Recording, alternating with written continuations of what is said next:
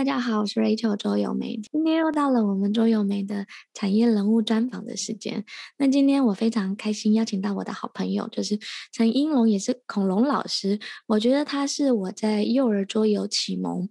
在教学上的一个很好的老师哦，就是其实我以前大部分教的孩子大概都是三年级以上，我其实也是跟着陈英龙老师、恐龙老师哦，对，然后边学边边思考说，哎，幼儿桌游可以怎么样带领跟运用？他也常常啊带领我走进去幼儿的世界，然后就是让我看到很多哈巴的新的游戏啊，不同的品牌的游戏，就常常被他介绍，就觉得哇，幼儿世界的桌游真的非常的有趣。然后他自己过去是呃。幼儿专家就是幼儿领域的教学者，经验非常的丰富。我也从他身上学习了很多小的技巧、小的内容。然后他目前在台湾有一个魔法 Box 桌游学堂，专门经营。儿幼桌游，然后也在经营儿幼桌游的教育市场，所以今天非常荣幸邀请到恐龙老师来跟大家分享，请恐龙老师跟大家打个招呼好吗？Hello，各位听众，我是魔法 Box 的恐龙老师陈英龙。恐龙老师，你可以用三个标签来稍微介绍你自己吗？因为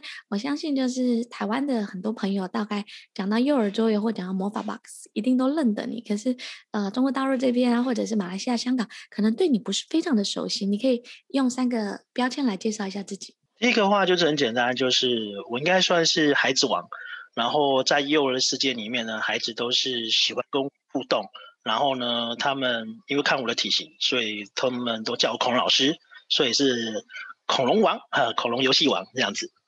然后第二个标签的话，就是呃，我也是一个桌游收藏家。对，因为我这边有上千款的那个幼儿桌游。然后第三个的话就是。我是一个传播欢乐，然后学习益智的游戏老师。刚刚恐龙老师有讲一个，就是很多人可能很听到，就是桌游收藏家，他有上千套的幼儿桌游，不是一般的桌游，而是跟儿童相关的桌游。然后他。的店里啊，魔法 Box 有一个非常招牌的店。每次我带学员去，或我在那边跟孔融老师一起上课或直播的时候，大家都说哇，后面那一排黄色一整排实在好壮观哦，就是黄色的整整面墙的哈巴的游戏啊。那我今天其实采访孔融老师，想跟你让大家更了解说，哎，你当初是怎么接触到桌游，而且是什么样的机缘呢？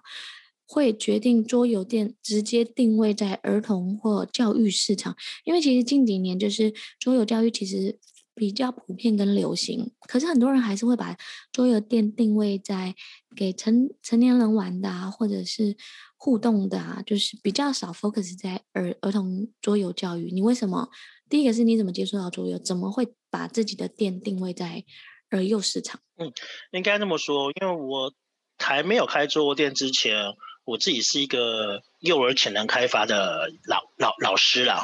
然后因为在当时的公司，就是我们负责，呃，就是要如何使用一些就是教具，用游戏的方法带领孩子玩数学啊，所以我们有开发一系列的教具。那后来公司说，哎，那其实好像。有桌游这样的东西，他说你要不要我们试着开发一些游戏，将教具变好玩？那我就开始搜寻一些有关，呃，一些国外的一些桌游资讯，哎，发现好可怕啊！这个一进入那个桌游的世界，我就不可自拔，真的太好玩了，比比比我所玩的一般的就是说教具教具型的游戏还要好玩，因为它有故事有剧情，所以我就开始投入了说，哇，这个这个就是桌游的蓝海里面，然后开始学习，然后几乎每。每天都会去桌游店，然后学新游戏，然后买了一堆游戏，那就是开始接触，然后发现就是说，呃，接触了之后啊，觉得说这个这个游戏这样子的游戏方式确实很适合学龄前的孩子，还加上我自己又是学幼教的，我觉得说这样的一个结合其实很棒啊，为什么国内都没有？那我们所知，我之前去的一些桌游店，然后就是都是大人在玩，你绝对看不到小朋友。然后我有访问一些店长，就是说，哎，那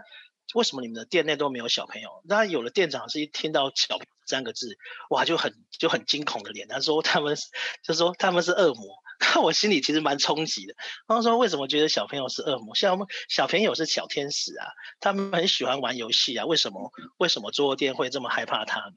那我就想说，可能他们真的对对于孩子不够了解。那我就想说，哎，国外有这么多好玩的幼儿桌游，台湾都没有。都没有引进，或者是说有这样的一个市场，所以我们说，呃，就让大家来体验一下什么叫幼儿桌游。所以我就呃有兴起一个念头啦，就是说我来开一间以儿童为主或是幼儿为主的桌游店。那在当时，其实很多人是很压抑，说：“诶，你为什么要开？你怎么会有这种想法呢？”因为他们觉得说小朋友有市场嘛。那还好，索性呢，在十几年前就已经定下自己的目标，就是说我就是我们店内就是。主要客群就是幼儿、儿童，还有所谓服务的对象就家长啊，甚至是老师，大概就这四个四个类型的种，就是那种类型的客客群，哦，就定位成这个样子，那也不错。那其实也按照了，就是说，呃，桌游一直发展上来，现在确实是普及了哈，确实是普及了，大概是这个样子。哎，你那个魔法 box 其实快十年的时间，还是超过十年了？呃，开业差不多十一年了，将近十一年，对。对，将近十一年。其实十一年前刚开始做的时候，其实。嗯，还是要做很多科普啊，然后推广啊，跟活动。你可以跟大家分享一下，因为其实现在还蛮多家长在观望儿童桌的教育市场。第一个是除了团购以外，他们也想开这种儿童馆啊，或者是跟绘本馆结合。你可以跟大家讲一下，你十一年前大概是怎么样做，跟怎么样推动？因为其实现在中国大陆啊，还有。其他马来西亚，他们也在往这个方向发展，就很像我们我们两个刚开始做的那那时候，就是大家都不知道桌游是什么，要先告诉他们桌游是什么，第二次要带他们先玩一下，然后再跟他们讲教。你那时候从零到一大概做了哪些事情，让大家更普及化，或者是哎做了哪些事情，让你的店可以稳稳定的成长？呃，应该这样子，如果以我们的你的魔法巴士的定位，一开始我觉得定位就很清楚啊，就是我们。一般桌游店会是就是，呃，像贩售桌游啊，或者是提供场地，然后做教学。可是我们已经在我们在当时的想法是说，哎，这样子的话怎么去怎么样去去去 cover 你的成本啊，或者说这样子来客率，哦，或者是你最重要是推广，我们要推广给幼儿，你你这样子的话很难去做进行，所以我们就定位是说。那个课程为导向的桌游店，所以课程变成是我们一个很重要、很重要的一个营运方式哈。那在第一，我们算是那种创建期吧，在最早期其实是想说，呃，定就是说我们的光选那个游戏，呃，就是说应该店的位置，我们想说一定要有社区，一定要有学校，那一定有这两样东西的话，一定怎么样？一定来客率一定很高，家长的接受很高，所以我们呃就在学校的附近开一间桌游店。但是呢，就是理想很理想很丰满嘛，呃，那就是说以为会很多家长跟小朋友来错，他们就是什么？我们会看到鱼贯的孩子下了课从我们店经店门口经过，然后去哪里？呃，去安亲班、去补习班，他绝对不会去桌游店哦，因为在那个时那个在那个阶段的时候，大家不知道什么叫桌游。那别人说，哎，他们只是好奇，怎么看家有一家奇怪的店，然后还有事后还有人跟我讲说，哎，我以为你们这家是就是魔那个就卖魔术的，卖魔术道道具的店。我说，哎，我以为是那个桌那个乒乓球店，然后其实是还蛮好笑，所以一开始其实推广上面并不容易啦。然后这是我们在草草创时期，甚至是呃营业时间，我从早上大概八点。店，他说哇，那我桌游店八点才开店。那其实因为开店的原因，是因为我要让大家知道有一间这样的这样的桌游店，而且我们应该是首创吧，就是在我们的店门口有个橱窗，我们会按照就是说四季啦啊，或者节日摆摆放一些有关系呃相关的桌游，例如说如果是端午节的话，我们就会摆一些除了一些。呃，像传统的粽子啦，还有那个船啊，哦，还有一些有关相关的船的桌游，哦，让孩子或者是这样看过说有可以吸引他们说，哎，原来，哎，也有这种节日也有桌游啊，那所以那时候就用了这样的方式，所以草创时期是真的是蛮辛苦，大家都不知道，甚至我们从那个什么，呃，从网络上你当时要桌游这两个字，其实是。呃，搜寻的话，大概我当时看过，大概两百多笔就没了，很可怕。在十十五六年前是这个样子哈，然后后来进入了就蛮蛮特别的爆发期，就是台湾的话，就是亲子天下是其实是国内一些教育学者或者是说家长或者是学校单位会知道的一个一个知名的一个杂志哈，然后他介绍了一百款桌游，一个特刊，哇那。他介绍出去之后，其实大家就知道哇，原来有桌游，那这么好玩，你可以涉略这么多的主题跟学习，所以桌游开始大爆发之后啊，然后加上那个 他们有来采访我们，我想说最有趣的是为什么他来采访我们，因为很多那个桌游专家，他提供了亲子添加很多的游戏，一百款嘛，结果发现是、嗯、发现说在市面上其实很就是说不容易收集到这些素材，结果他们就介绍说。那个就有专家说，啊，就是一些那些专家学者就说，哎，你们可以来我们那个就是木瓦 box，它里面有桌游超多的，嗯，所以他们就来了两个团队，然后来做一天之内把它拍摄完一百款桌游，那其中将近有九十五款以上都在我们店内找得到，哦啊，也因为他这样子就介绍了我们木瓦 box，那。当这个杂志宣传出去之后，我们的客人就非常非常多，大家也就开始对这个桌幼儿桌游啊开始产生好奇。那也是因为这样子，所以台湾的这个桌店就开始更加蓬勃发发展哈。然后现在啊，现在就差不多进入了一个就是慢慢的进入一个稳定期啊，就是呃除了我们基本在呃有客群来我们店里，然后我们分享桌游给家长跟小朋友之外，然后我们也受邀呃就是一些大学。然后去上课或者一些亲子讲座，呃，这些呃幼儿园会请我们跟家长分享如何跟孩子玩游戏。然后这个时候我们也跟那个 Ray Rachel 就是做更多的合作，嗯、就是像是营队嘛，我们一起设计的一些像是理财的营队啦，各种实验性的营队都在这个时候我们去去发展哦。然后家长这个时候也就慢慢认同那个桌游哈，然后甚至我们可以做做到海外的分享。那近期的话就是变动期啊，说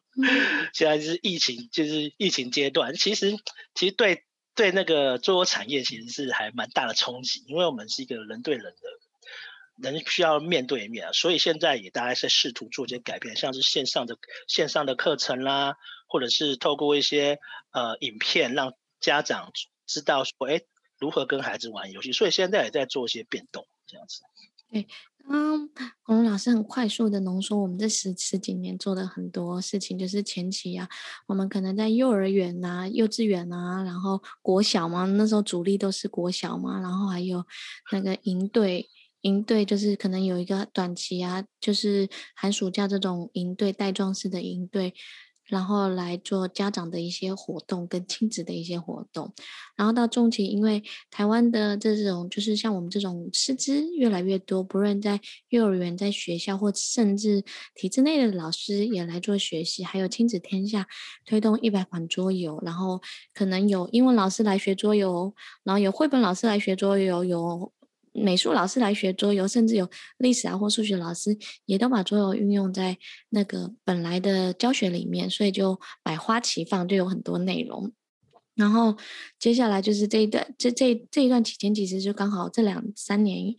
这两年遇到疫情嘛，疫情就是有一些变动，尤其我们我们两个现在都刚好在台湾，我们就是不能不能出去嘛，所以你看幼儿园很多学校停课了，然后本来老师要去上课啊，要去做教学也不行，因为。桌游他们没有桌游跟其他可能不一样，因为桌游有实体的道具跟教具嘛，那所以有些人就会转成线上老师直播的方式带他们玩，或用互动的方式。那我觉得这也是刚好是一个转换点跟一个思考点，说，哎，如果桌游变成线上化，可以怎么样操作跟运作？对，那孔龙老师，你经过这几个阶段，我也知道你之前去年。开始又开始进修，继续念幼儿教育相关的硕士啊！你可以跟他聊一下，说，哎，为什么你桌游教育已经做得这么，虽然在台湾算是非常的成功，而且也培育了非常多的师资，不论去幼保系啊，或者去做学校做师训啊，然后培训新的老师，哎，你怎么还会想去进修呢？应该这么说，就是，呃，在。我们常常跟家长分享说，哎，桌游其实对孩子有什么样的一些一些帮助，然后家长也确实发现说，呃，经过一段的他们跟孩子的互动，或是说进行一些课程，他们明显的看到孩子的变化。那可是呢，这都是家长的分享，或是我们观察到的，可是好像缺乏一个数据啊。那也就是说，台湾就是说，我们需要一个比较。严谨的学术研究说说，哎，那确实桌游是不是对孩子有所帮助。那他需要一个一个一个数据嘛，所以我想说，其实去念硕士学位的话，其实可以增进自己，然后希望也可以在这个相关研究可以，呃，把它呃发表出来，然后对对这个桌桌游产业桌游产业提供一些贡献啊，对，所以就就就让我去念这样子一个一个进进修幼保了，哎，大概是这样子，对。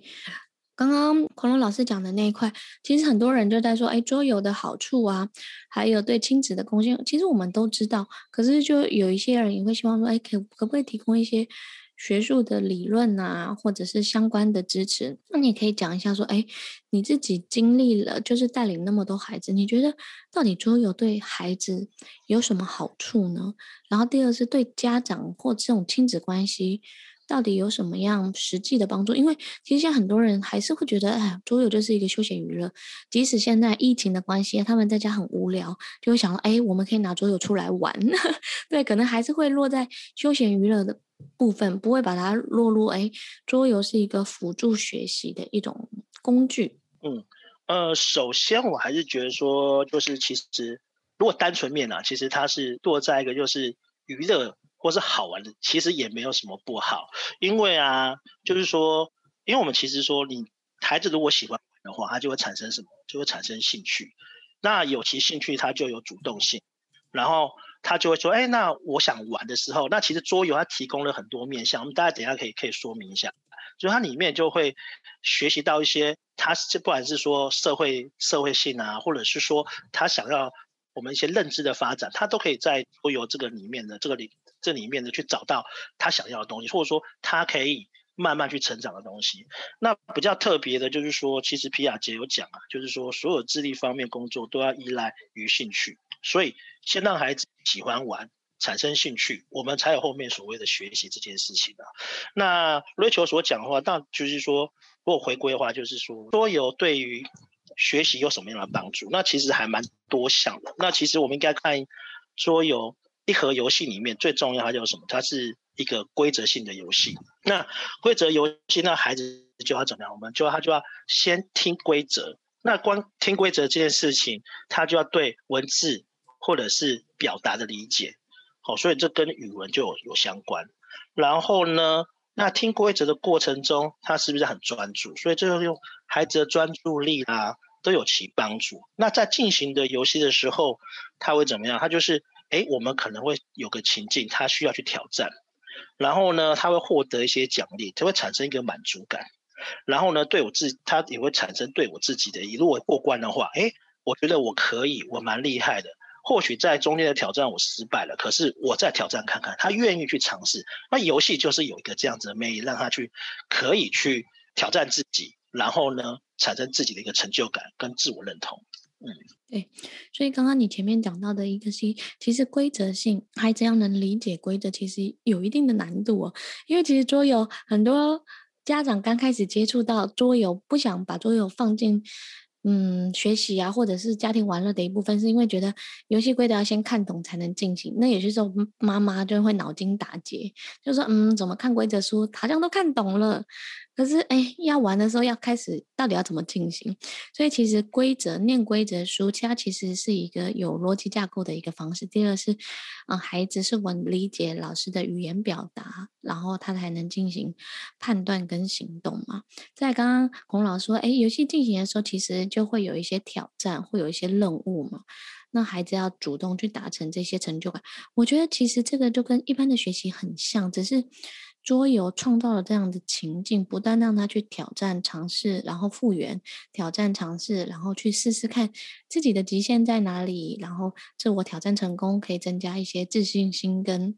成就的动力跟动机哦。然后那对于家长呢？为什么家长要跟孩子玩桌游啊？很多家长就觉得说，嗯，我最好买那个 smart game 或这种单人益智游戏，他最好就自己玩，不要找我。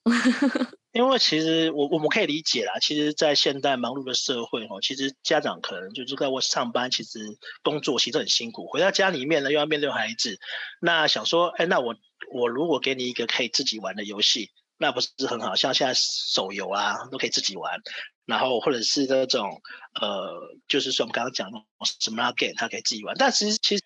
其实 Smart Game 它其实并不单单只是让 让孩子自己玩，它其实一个想法就是，呃，家长可以陪伴孩子，然后呢一起过关。那我想说，它的本意是是这样子，是可以一个强调亲子之间的互动，然后哎建立了一个信心之后，哎我自己可以挑战看看啊，才发展出说我来我我自己来。好、哦，那在台湾的话，就是确实啊，Smart Game 在是非常受欢迎，因为这样就会想到一件事情，然后呃，卖场的那个那个店员也会说，哎，你看，你知道这盒游戏，在可能大陆就是说这是这就是桌游神器，对，因为它可以可以让孩子就自己玩，自己动手，自己发展，自己成长。哦，那其实我们蛮鼓励，就是应该家长要跟孩子做互动。那因为我们不知道，就是其实以前啦，不叫不知道用什么东西跟孩子互动，用玩具当然可。现在的这个媒介更好了，因为桌游就像是 Rachel 刚刚讲，就说其实每一盒桌游它有都有一个主，大部分的桌游都有其故事性或主题性。那我们可以像是把桌游当成是绘本，解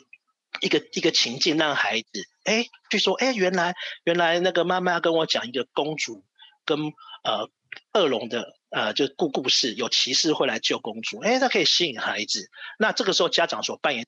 什么？就是一个说书人，说故事的人。好，那所以就会增加你们亲子之间的互动。那孩子在透过跟你的语言对话中，他也会进步啊。好，所以我们就是说鼓励家长跟孩子互动。那另外呃跟孩子玩，只有孩子在学习嘛？我觉得不是哎、家长在学习哦，因为你要学习如何教孩子玩。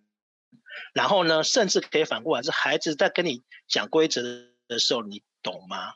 哦，所以其实它是一个互动性。我们常常说玩学玩学，不单单只是玩也行，不只是孩子学习，家长也要学习。尤其是，其实我常常看到，就是说，其实最需要学习的是家长。为什么？因为我们大人其实有很多的一些，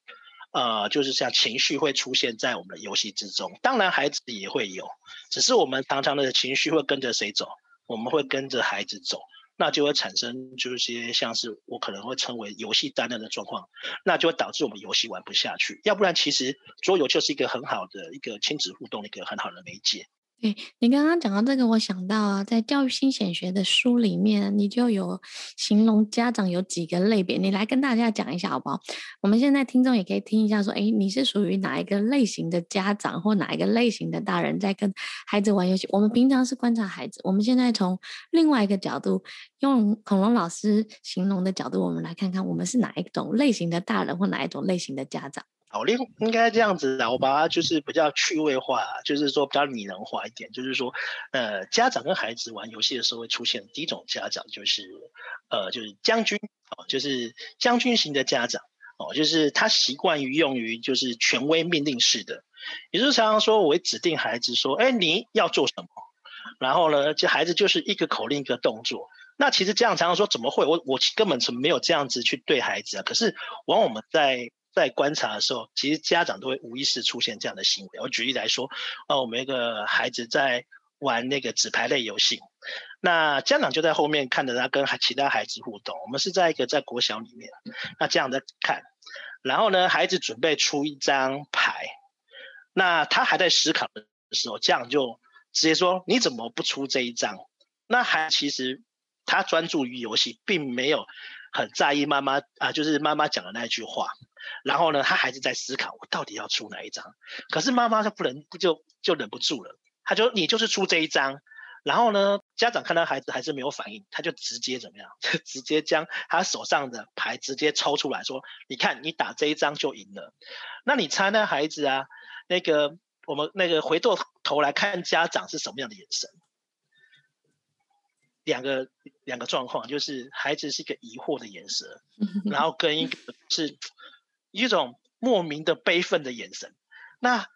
这种我会产生这种状况。我可以试想啊，如果你的你你其实你要你你只是在思考，可是别人就直接把你的牌抽出去打出去，那种感觉是一种很不尊重孩子。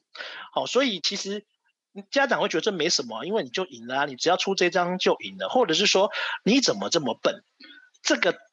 这么简单都不会，只要出了这件事情。保家出了这张牌，或者是做这件事，你就获胜啦。你为什么还在犹豫呢？你在思考。其实桌游最重要就是让孩子自主去思考，然后呢，他自己的决定自己负责嘛。其实游戏输了也没有关系啊，反而是家长的那种就是，呃，强烈的胜负意识会胜过小孩哦。那其实我们会发现，如果家长都一直口那个命令式的给孩子下达指令式的话，那其实会发生什么样孩这样的状况？我们会发现这个孩子是对自己超级没有自信的，然后呢，他需要别人的，哎，你可能要做一件事情的时候，他说，哎，我要怎么做？我应该怎么做？他会反而自己没有了主见哦。所以其实我们还呃观察到这一点，所以我们就跟家长来分享说这样的一个状况，甚至啊，就是说我们其实桌垫，呃，家长来到桌垫的话，看到琳琅满目的桌游，然后假设今天玩了一款游戏，小朋友都会觉得很好玩哦。那第二天他要再来玩的时候，你猜猜看家长会做什么事情？我们家长呢就会说：哎，那个如果啦，孩子想要玩，就是说昨天玩过的游戏的时候，所以他说那个昨天玩这个游戏很好玩，因为有可能他赢了，那或者是他觉得这游戏有趣。可是呢，家长就会说：这个你怎么样？你玩过了。对，你已经玩过了，所以呢，我们玩别的，好，那个好不好？其实那个家长所说的好不好，其实就是你就是要玩下一个。他其实孩子没有没有得选择，因为我们看过太多的例，就是说，那我们玩这个好不好？好，我们玩这个好不好？那孩子就当然说好啊，好。那就这样子，原本孩子要萌发，就是说我要自主选择这件事情就被压下来了。一次两次之后，他几乎就。这个部分就会不见，就家长选什么就玩什么，我觉得蛮可惜的啦。好，这是这是我们所观察到的。然后第二个就是教具型家长。哦什么叫教具型家长？就是我呢玩游戏一定有其目的性。哦，我要玩这个游戏呢，我要学到数学；玩那个游戏呢，我要学到语文；玩到那个呃另外一个游戏呢，我要学到沟通力。所以带着强烈的那种学习性的时候。那孩子就会觉得说啊，这样子不好玩，因为我想玩某种游戏，可是你就一直要我玩，呃，很数学的啦，很语文的啊，好，所以家长就会觉得说，只要玩过这一盒桌游，你应该会学会很多东西，你的数学应该要变一百分。为什么你玩的这个游戏，你连的那个骰子的点数都还看不懂？那其实我们发现，其实家长有时候太急了，有时候刚刚就回归到前。面所说的，其实玩游戏就是要一种轻松的氛围。如果一开始不带什么太大的目的性的时候，其实对双方都是很轻松的。你们就是玩一场很愉快的游戏呀，输赢也无所谓嘛。至至少孩子喜欢玩。那刚刚讲到说，当家长强加一些学习的时候，那家长是不是知道孩子的发展？如果说三岁的小朋友，你要他呃，就是看骰子的点数六点。甚至有的骰子是什么？是那个它已经是符号化了，哦，就是有有阿拉伯文字的时候呢，那那个那个对不起，阿拉伯数字的时候呢，那家长就说，哎，你怎么看不懂？对一个三岁的小朋友来讲说，哎，六看不懂，他家长就很生气呀、啊。那其实是因为他还没有经过个转换的过程，他必须先从具体搬举抽象这个历程，他才知道说，哎，我要怎么做转换。所以有时候家长是太急了，这是第二种的家长。那第三种家长，我们称为。便利贴家长啊，呃，就是说什么叫便利贴？因为之前不是个台剧，就是一个便利贴女孩嘛，就是什么都好，什么都好，然后比较没有自己的原原则。其实这边就会讲说，比较没有原则性的家长，也就是说，可能在玩游戏的过程中，家长没有没有坚持，就是说，孩子可能玩到一半的时候，看到快输了，可能做一些小手段、小方法。让说，哎，那妈妈你要让啊？那妈妈说，啊，没有关系，反正只是游戏嘛，就让给孩子说，哎，让你。那其实这样子互动下来，其实以后他在跟孩跟其他的同才在进行互动的时候，会发生一件事情，就是说，他也会跟其他孩子说，你要让我，为什么你不让我？爸爸妈妈都让我，你怎么可以不让我？然后就会产生的一些，就是孩子之间的一些一些情绪，或者是说一些纠纷出现。好，那。没有原则，其实我们就觉得是在这里面，其实算是比较麻烦处理的。就是，呃，孩子比较会无无所适从。像今天你可以说，哎，那那个今天你游游戏，例如说玩一玩，然后你没有收拾游戏，那我说好，你如果没有做收拾的话，那你下次就我们就很难进行这个游戏哦。你一定要收拾完。可是呢，孩子一哭一闹，这样的啊，算了算了算了，没关系，我自己收好了。这种就是没有坚持啊，那孩子就会在。在成人班从从玩的仪式，或者是说在游戏的过程中，他就予取予求，那其实并并不是一个好的呃方方向发展哦，这是第第三种家长。那第四种家长是，我觉得这个家长其实是会有其实复合式的啊，就是说常常家长最容易有这样的状况，就是火山型家长。什么叫火山？火山就是常会怎么样，情绪会爆发嘛。我们跟孩子玩游戏，其实你要心平气和的跟孩子玩一场游戏，其实我发现对台湾的一些家长并不容易啊，尤其是刚接触桌游的时候。那我常常接到的一个一个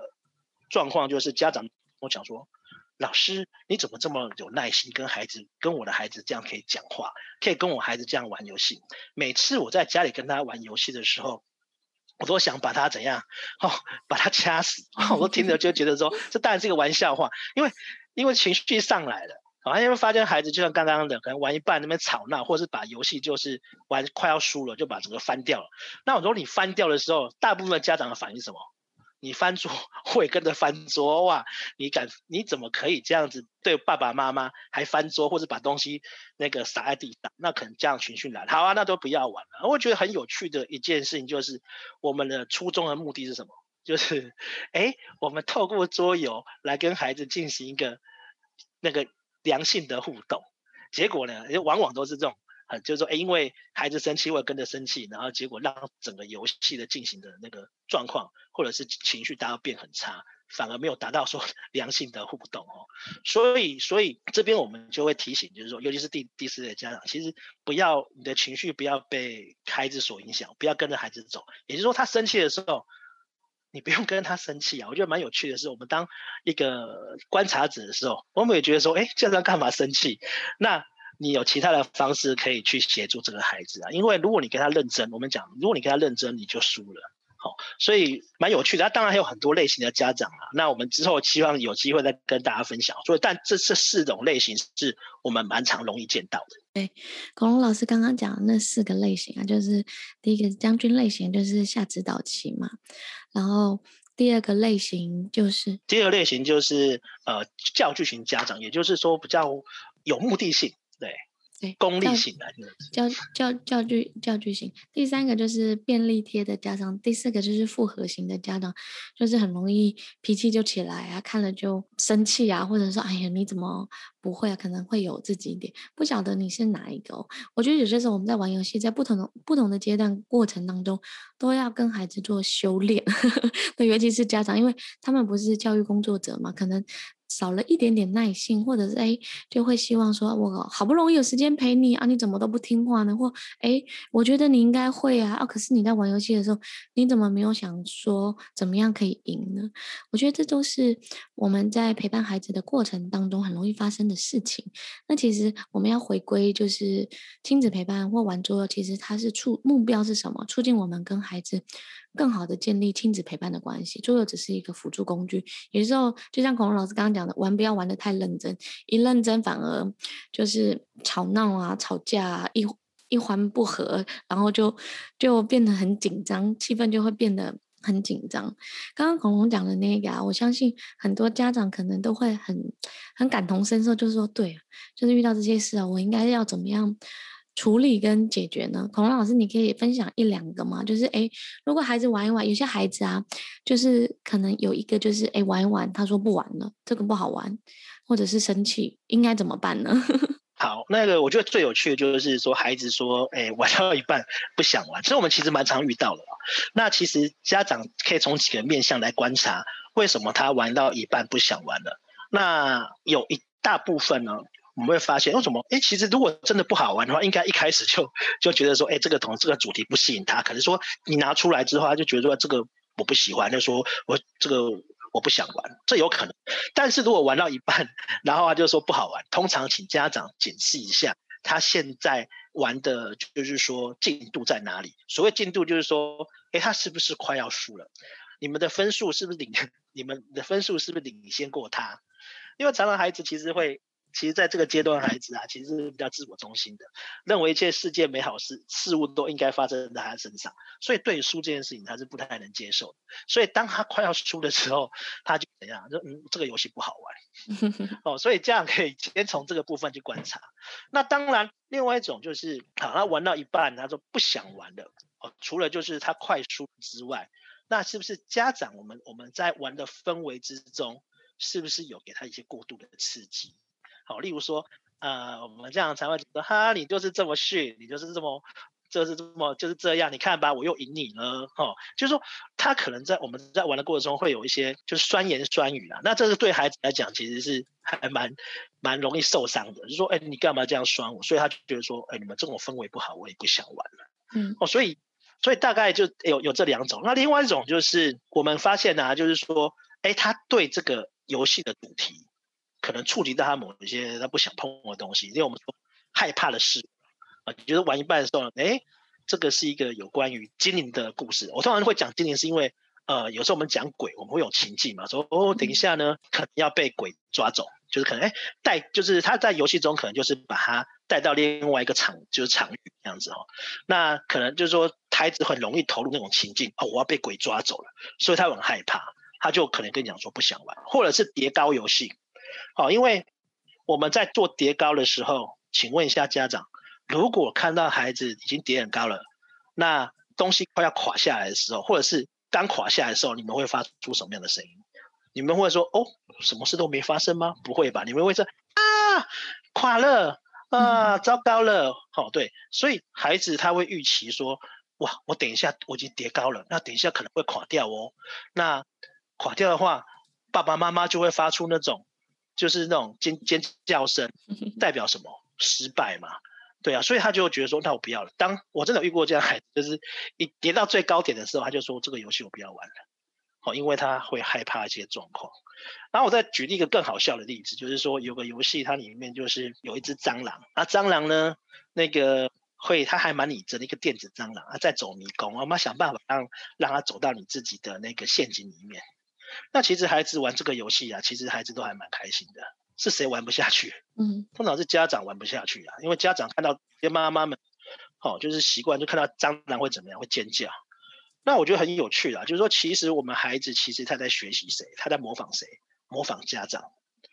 好、哦，就是说，如果看到他要学习害怕这件事情，如果看到蟑螂哦，那他看到妈妈就是说看到蟑螂会害怕会尖叫的话，他以后就知道下次在玩这个游戏的时候，或类似蟑螂游戏，他也会学会说这个我不要玩。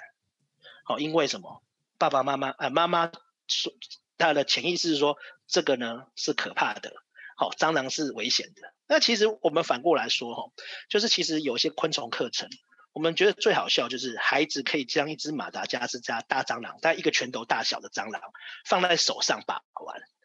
好，那家长爸爸妈妈是不行的，哈，看到那个大蟑螂就整个会晕倒的状况。所以这边其实提供的就是说，其实让孩子去勇于尝试。那我们在面对孩子。玩游戏的时候，有时候呢，你家长的情绪不要过于就是高涨啊，就是说越是有没有讲这种心心如止水，你知道吗？就是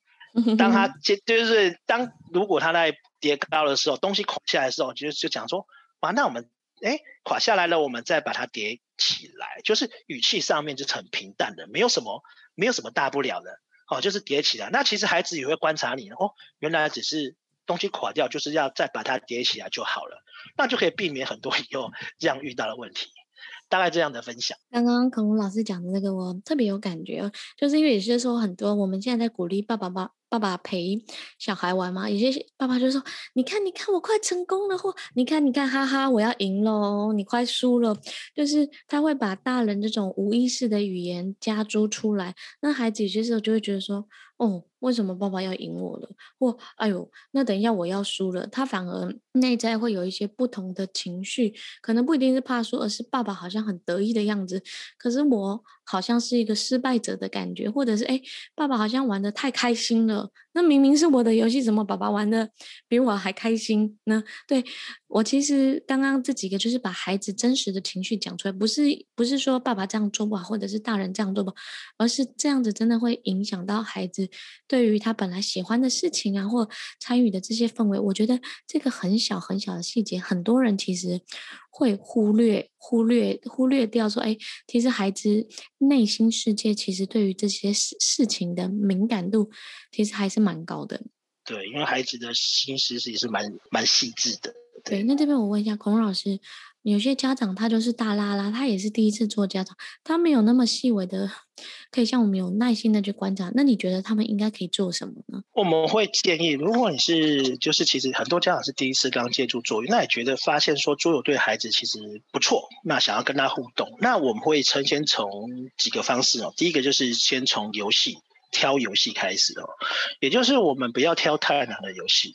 然后呢，所挑的游戏建议也先不要挑所谓的反应类型游戏。什么叫反应类型游戏？就是要抢，就是呃，可能你中间有个零啊，如果你答对的话，你就要去抢那个零啊，或者是你发现目标了，你就要去按那个零，就是抢答式的。那个其实会造成孩子一种紧张感。好，那我说初次了，那其实如果习惯之后，其实这种反应类型对孩子也是一种有趣的方式，尤其到国小。那学龄前小朋友的话，我们会建议啊，就是说你可以找比较温和一点的哦，例如说，或者是输赢没有这么强烈的，像幼儿游戏常常会出现的道具里面有个东西叫骰子，为什么出现骰子？嗯、因为骰子有有所谓的运气的问题，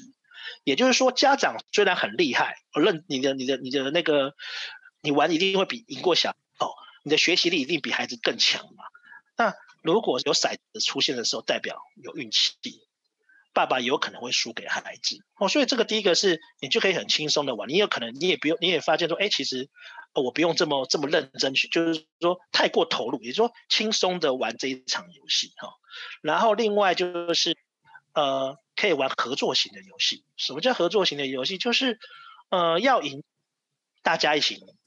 要输的时候呢，爸爸妈妈跟你一起输的游戏，也就是你们是站在同一阵线。那你就会跟孩子比较多的良性互动，哎，我们你就可以很自然而然说，哎，那个孩子啊，宝贝，你等一下可以怎么做？建议你怎么做？然后呢，那孩子就会比较容易接受你的一些讯息，说，哎，我可以爸爸妈妈指导我做什么事情。但是这边提醒一下，所谓的那个指导，并不是像刚刚那个下下指导棋的模式，就是不是命令你哦，是怎么样？哎，那个宝贝，我觉得你可以这样做，或者是这样，或者是你可以那样做。也就是让孩子有其选择啊，就是尊重他，或者说他真的，其实孩子在玩游戏的时候，尤其他也在学习，所以你可以提供他一两个方法，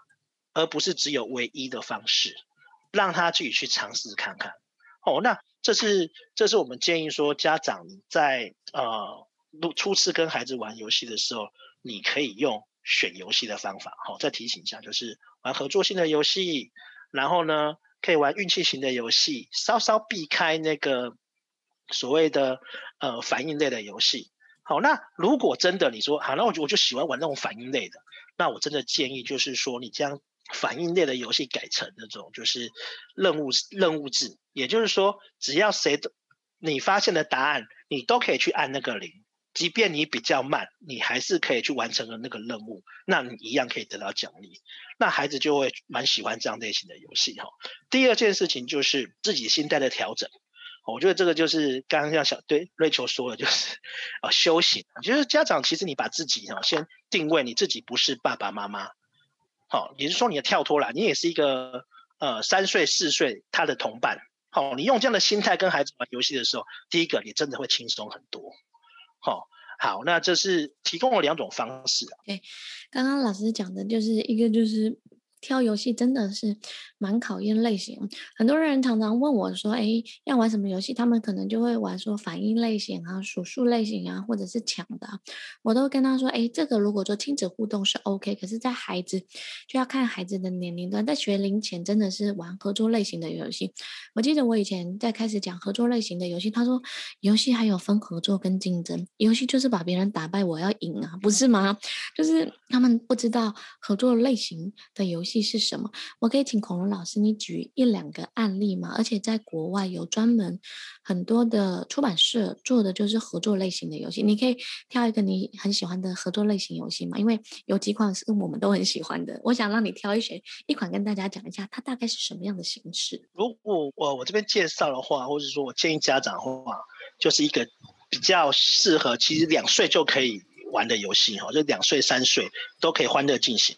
它就是一个乌鸦果树园，它就是一个德国哈巴哦出的游戏。那因为它其实已经发展出一一整个系列，包含它的故事性都很完整。那简单来讲，就是我也蛮喜欢这个故事，就是我们我们是农夫啊，我们在我们的后花园弄了一个果树区，种了不同的水果。那终于要到收成的时候了，好，那我们要我们要将那个树上的水果采采收完毕，我们就就任务完成哦。所以这是一个合作型的，不是你自己收成就好，是大家一起帮忙收成。那可是有一只那贪吃的乌鸦。然后他会想要吃掉我们那个食物哦，就是吃掉我们的那个水果。好，所以我们要对抗一个虚拟的对手，就是它是有些时间，它有些限制。好，一个虚拟的对手来跟跟你做对抗。好，也就是说，刚刚讲的，就是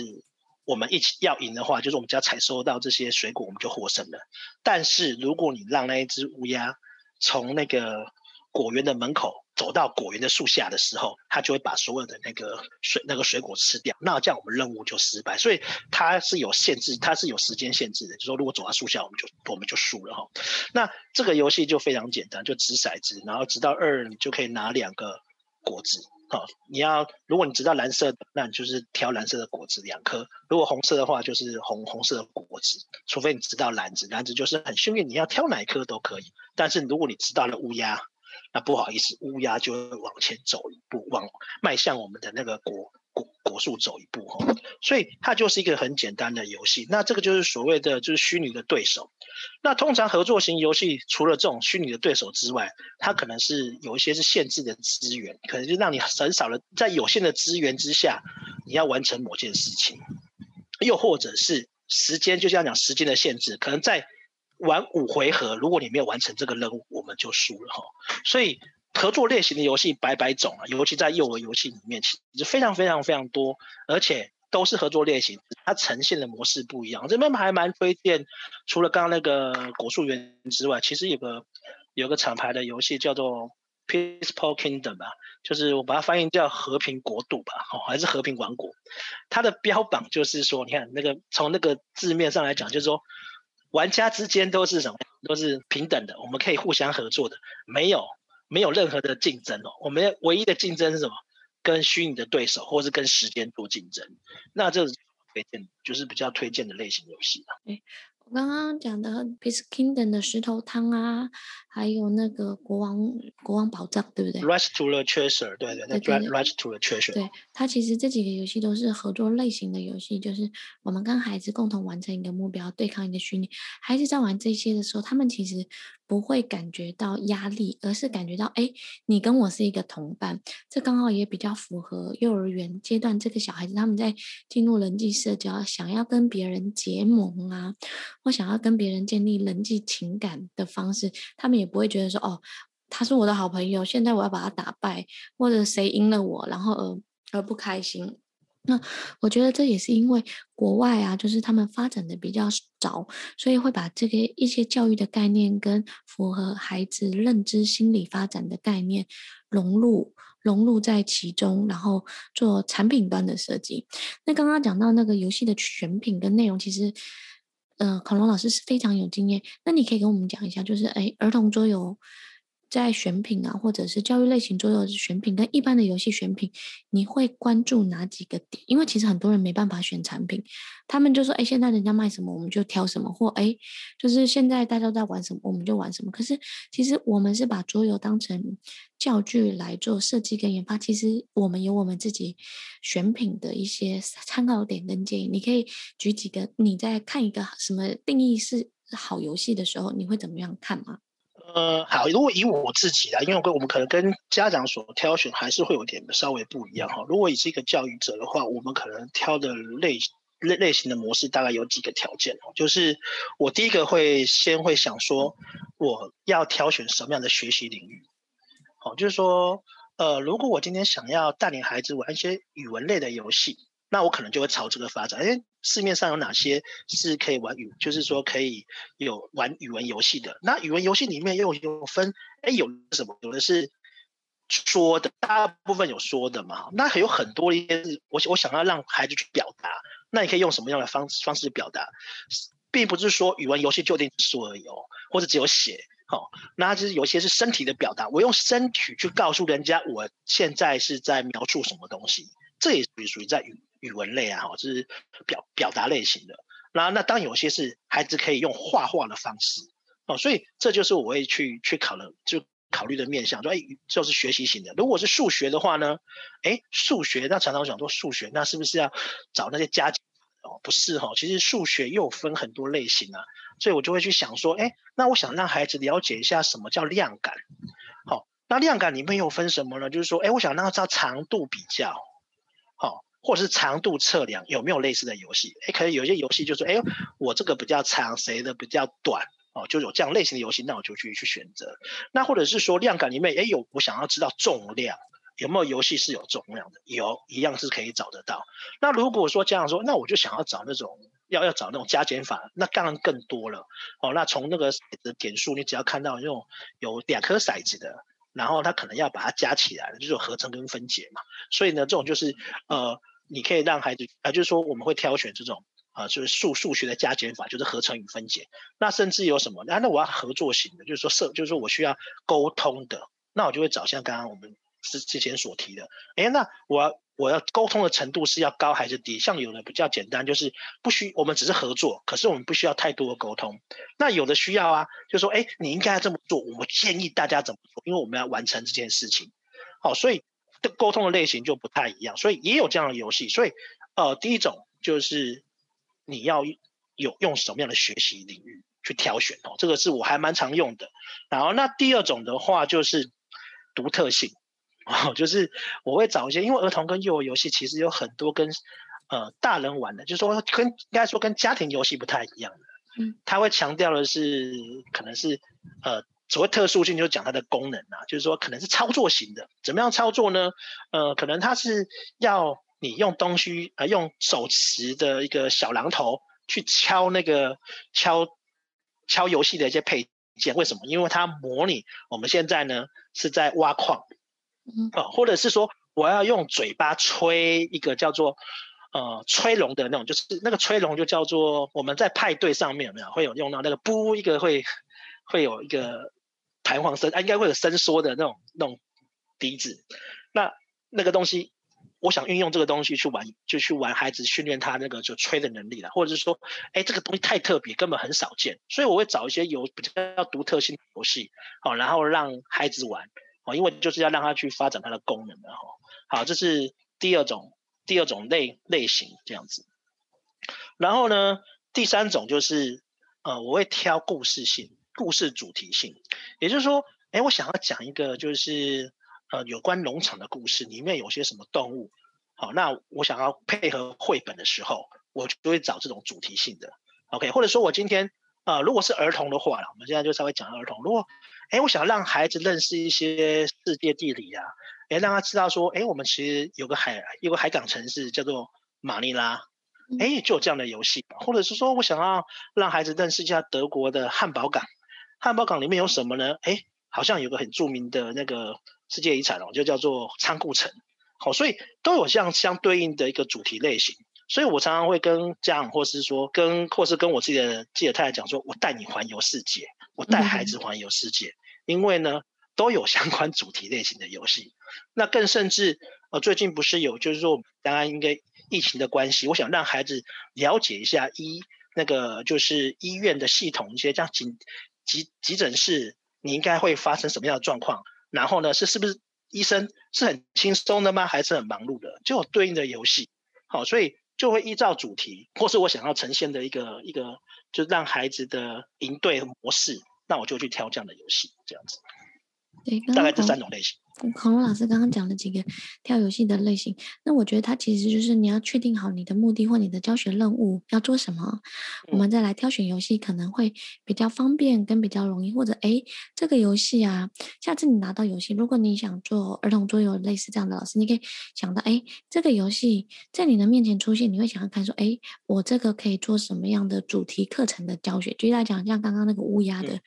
它一个就是合作类型嘛，第二个是哎，它可以讲农场，我们就可以。跟农场故事啊，做一些游戏做串联啊。第三个，哎，可能是他也可以跟数学数数啊，然后计算啊，然后来做串联。我觉得不妨未来啊，你当你拿到一盒游戏的时候，不要只是看它游戏规则，而是思考说，哎，我如果用这个游戏要来做教学，我可以有哪些主题或哪一些类型，可能可以拓展你，就是从桌游只是在玩，而是。延伸到哎，桌游在玩当中可以覆盖一些知识点啊，或者把一些认知啊、学习的能力覆盖在上面给大家。那后面啊，我想问一下孔龙老师，你其实近几年有在大陆啊，然后一些上课啊、授课啊，那你现是怎么看待那个台湾啊、大陆啊跟德国关于桌游教育的一些市场性的发展呢？嗯，好，在台湾的话，其实我们还觉得还觉得不错，是说从以前大家就是对桌游不是了不甚了解啊，到慢慢现在很多人也都在玩桌游。然后呢，或者是在新闻啊里面看到一些，不管是正向或负向，都有桌桌游这两件，都有谈到桌游这两件事。然后更更甚至是像《亲子天下》那个时候的一个所谓跟教育的结合，那很多的台湾的一个就是设计师也开始设计一些游戏，而且都跟教育有关系。然后我们觉得很乐见，而且越做越精致。然后呢，应该算在亚洲来讲的话，算是我们。桌游的设计啊，算是还蛮还蛮算领先的，就是说一个带带起一个风潮啦，就是说，呃，在在在游戏设计的部分，还有在教育的结合，所以我们还蛮乐见的。而且当然我现在在念念研究所嘛，所以我会查询的应该国内一些相关的一些学术，就是桌游的一些、嗯、一些研究，哎，不错啊，也是越也越来越多，虽然还没有说是很。很普及啦，但是已经有很多老师哈，就是一些在职场的老师，他们开始就是说在做一些个案研究啦，或者一些行动研究，我们会看到说他们用在一些就是说不管是呃特殊的小朋友啊，或者是说在一个班级经营上面，他们会运用什么样的方式？他们会运用桌游，然后去去延延伸他们所要的课程或学习这样子。好，所以其实是是还蛮不错的。那大陆的市场是我还觉得蛮特别，就是说其实。他们除了就是我们早期的，早一批的，其实很多台湾的一些讲师都有，呃，到就是到大陆，然后跟大家分享说，哎，教育怎么跟桌游做结合？因为其实桌游早期在在大陆的发展，我们大概全盛时期，因为之前的全盛时期我们大家知道是三国杀嘛，好，到慢慢现在他们什么剧本杀啦，但虽然他们还是在那个主流市场，还是在那个在就是比较大人。就是比较大人的方式哈，那其实，在教育他们教育这一块，其实也有有有有开始在重重点发展，只是比较可惜啊，就是说我们会应该说，目前的发展其实因为桌游其实还是有点门槛的，就是说，呃，桌游不管是课程或者是说在桌游的售价上面，其实都还算蛮高的哈，所以我觉得在推展上面，其实要再往上，其实是要再可能还会辛苦一点点。那并不是说，并不是说不好，就是说它会比较缓慢一点。尤其是大陆他们到了国小之后啊，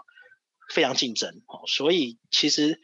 我们会比较看重的是他们在幼教市场，因为他们在幼教的部分，除了希望孩子快乐之外，还是说，哎，还可以学习到一些什一一些东西。所以呢，桌游就是很好的一个媒介，因为桌游就是让他们自然学。学习嘛，不过这个还是要说服一些传统的家长一些概念的哦，这个还是要去说服。这是我看到了一个大陆市场部分。那比较特别的是，在那个就是说德国啦，或者是在那个欧洲的国家，哎，发现其实，在早期我并不觉得说他们会特别在教育这个区块，什么意思呢？那其实他们。这尤其在德国，他们桌游其实是他们很日常生活的东西。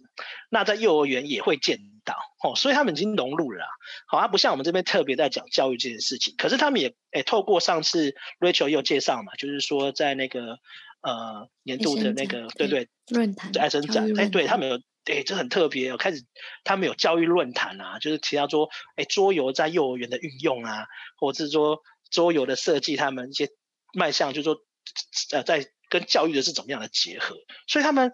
慢慢看重的是亚，就是说有在注意是亚洲市场的发展。因为其实呃，大陆跟德国公很多德国厂牌公司有做结合，包含的是像贝勒读或是哈巴，哎、嗯，有帮 有有专门帮他们设计的一些所谓的那种课程。对对，这是我觉得还蛮有还蛮有蛮有趣的发展的。对，大家是看到是这个样子，也就是说，终终归来整个统整来看的话，其实。呃，不管是亚洲或是欧洲的部分，对于教育市场，其实，哎，有越来越多的一个可行性，或者是说，哎，它的创意性会出现这样子。对，那你刚刚讲那个，其实德国的原厂啊，哈宝啊，就是也开始找心理学博士啊，跟专家还有教育工作者，从游戏的产品开始设计的时候，就让教育专家跟心理学的专家就开始介入在游戏里面，怎么样把一些心理的层面、孩子的认知发展啊，融入设计里面，然后进而研发课程。我觉得整个市场的面向，不论上下中游，其实都是往这个动态去发展的。那他们也很关注一个，就是游戏虽然有教育性，可是它也要有符合好玩的这一件事情，不要变做到后来变成一个教具哦。对，那最后呢，我想问你啊，就是你看你这样开桌游店，然后做桌游教育，如果现在有些家长啊想要开这种儿童桌游馆，你会建议他们开吗？或者是诶，先不管开不开，而是应该具备什么样的能力跟资格来开一间这样的店会比较合适？嗯，好，那其实我觉得市场面，当然就台湾或者是大陆，其实我觉得发展上面会不太一样了。那如果比较综合来讲的话，其实我会觉得说，其实你要开做做就是说，不要开纯纯粹的自我店啊，就是纯纯粹的桌游店的话，你会非常非常辛苦。但是如果你是以就是说呃课程为导向的一个就是亲子馆的话，或者是说亲亲子教室的话，我倒是觉得说其实 OK 的，因为你会先从小班制，你会至少有课程嘛。啊，不管台湾流行的就是现在，应该说不要说流行了，就是说台湾现在的一种一种就是教学模式，包含的就是说除了在在幼儿园上课之外，有所谓的那种 PG 嘛，Pro 呃呃 Play Group，就是呃学伴导伴哦，就是。自学啦，自学团或者是妈妈想上什么课，然后找一群人大家一起上，找一个好的老师来一起上。对对对，那这种话其实，在台湾其实是很是很可惜。那可能在对啊，在大陆的话，可能就是小区吧，就是小区啊这样子一个进行。那。这个时候我觉得 OK，因为你的成本就不用这么高，但是就是会建议啦，就是第一个，如果你要进入这个这个领域的话，建议就是说你有一点，如果你有教育相关背景，那是最好。为什么？家长会信服你啊，因为我就是专家嘛，对不对？那另外一种就是。哎，其实如果你是你，我真的很想投入啊，可是我又不是什么幼保系毕业，或者是教育相关毕业，那也没有关系。其实现在坊间有很多的一个师培系统嘛，那就是你可以去参考一些他们，呃，他们的一个师培的内容是不是有幼儿或是儿童这个区块，那这边他们会提供你一些专业的方法或是方式。让你去投入这个市场，因为我觉得这个也也也不错。那另外就是最重要啊，就是说，其实我们开店这么久，其实你第一个你就是要对游戏哦保持就是热热忱，什么样游戏我都想玩玩看，哦，然后另外就是你真的要喜欢小朋友。如果你对小朋友都就是说没有耐心，或者说你没有那个兴趣的话，那其实你会变得很痛苦。就是说，对啊，我就把它当成是好像是一个课程，然后或者像上下班那样子的话，那我就觉得说这样的方式就比较不适合你。但是如果你真的是觉得，哎，我我喜欢玩游戏，我喜欢跟孩子玩游戏，那我觉得至少你有保持一个这样子一个热热忱，哦，会促使你哦促促使你在这边的发展会会会呈现会比较好一点点。我觉得一个就是。开桌游店啊，除了资金，很多人就觉得资金啊或者买东西很重要。我觉得其实最重要的是你有那颗心，你对游戏有满满的好奇心跟。对教育啊，或者是对教学有持续性的动力，要不然其实孩子教学其实也就是真的会爆炸。像孔老师，也就是在店里嘛，就是 PG 班一个班接着一个班来的时候，嗯，其实真的有些时候会晕头转向，对不对？有点累。不过就是说，对，确实就是 Rachel 讲说，其实一个就是因为你们面对很不同，就是每个不不同 group 的小朋友，但是你会当下会觉得说好累啊。可是我又很兴奋的，就是说，哎，下个礼拜又可以看到他们，我要准备什么样的课程游戏？那这边额外提就是说，其实我们的尤其在这种小班级的，第一个对你来讲，就是说，如果你要投入这个产业的话，其实相对轻松，就是一个四个小朋友，那你带那种大大型班级那种压力感嘛，然后你对这些孩子也会有一些熟识度啦。那我都会想说，哎，那下礼拜他们要玩些什么？然后他们喜欢什么游戏？他们可能今天跟我讲说，哎，老师，我今天我想我想我今天看到一个电视剧啊，或者看到一个卡通，它里面有公主跟骑士，我想玩这个游戏。那可能在一般的课程里面，我们就是，哎，我们就是按表操课啊，怎么可能让你说你说要玩这个就玩这个？可是在我自己的 PG 课程里面，我们会其实是会尊重孩子的意见了。也许没有办法当下马上给你玩这样的游戏，可是我们会去努力的，就是说去寻找，或者是说帮你搭配，说，哎，你想要玩这样类型的游戏，其实我们会帮你融进去。也就是说，我们的课程是一种动态式的课程，而不是说好像就是被规定死的。这是呃一般这种就是跟传统的这种课课程会比较不一样的地方。那最后可以请恐龙老师来总结一下，说，哎，用一句话来总结说，桌游对你来讲是什么呢？其实桌游，其实这刚跟我们那种桌游店的一个理念是一样，我们叫魔法魔法 bug 桌游学堂嘛。那其实最简单讲，就是桌游是开启学习的宝盒，让孩子走向世界啊。那你可不可以跟大家推荐一款你近期最喜欢的那种亲子游戏？就是哎，你觉得这款游戏是百玩不腻啊，或者是哎爸妈上手了最快的，就是也不会有吵架啊什么的，有没有推荐哪一款？好，其实我蛮推荐一款哦，它是比较适合就是五岁以上的小朋友玩啊，因为这款我很喜欢，是因为包含其实国小生也很适合玩的游戏哈，那家长玩也不用。就是说规则它也不会让你晕头转向哦，就是它叫做儿呃，你看什么儿童们的卡卡城，或者是儿童版卡卡城，那英文就是 The Kind of c a r c a s o n 啊，就是这个游戏的话，它是一个路径拼接的游戏，但是它里面呢是机制大概是属于半合作类型，也就是说竞竞合游戏啦，啊竞争跟合作会出现在这个里面。那可是让我最在意或者最喜欢的就是它可以让孩子转换角色，也就是说，这个故事是呃形容啊，就是一群小朋友就在中世纪，然后那个的城堡里面，那爸爸妈妈因为都要都要在你在城里面工作嘛，那那天是法国的国庆日，那让孩子在城里面跑，因为不可以让他们到城外那个城那个城外，为什么？因为有坏人啊，有森林里面可能有些危险的事，所以他们开放在孩子在在那个城里面跑。那就是玩玩抓牛抓羊啊，可是那种天色已经昏暗了，孩子还继续玩。他爸爸妈妈叫他们回家吃饭，可是呢，他们就是做鬼脸给给那个家长看，是不是？哦，就是我想继续玩。那这个游戏里面呢，我们不是扮演小朋友，我们是那个扮演什么家长，也可以让孩子换位思考了。当你是家长的时候，你的小朋友是这么调皮的时候，哎、你会怎么办？我觉得这很有趣的一个转换游戏的。那它游戏就是你要找回这些孩子。哦，你总不可能就是这样放任他，所以 它是一个蛮蛮有趣的一个一个概念哦。然后，而且它也可以做很多的改编。那所谓竞争呢，就是说竞争合作是这样，就是说我们游戏目的就是看谁先最快找回自己的小孩啊，就八位小朋友全部找回家，你就获胜。但是呢，玩的过程中，我们有可能这些孩子啊会联合在一起，所以呢，家长也要想办法一起，就是说把这些孩子带回去。所以我们有可能在玩的过程中，就是说，哎，两个家长就说，哎，我们一起把这些孩子想办法把他们堵起来，把他们带回家。所以它里面有合作，但最终是竞争。所以它就很棒了，就是概念就是说，让孩子去玩这种竞合的游戏，他会觉得说合作也很好，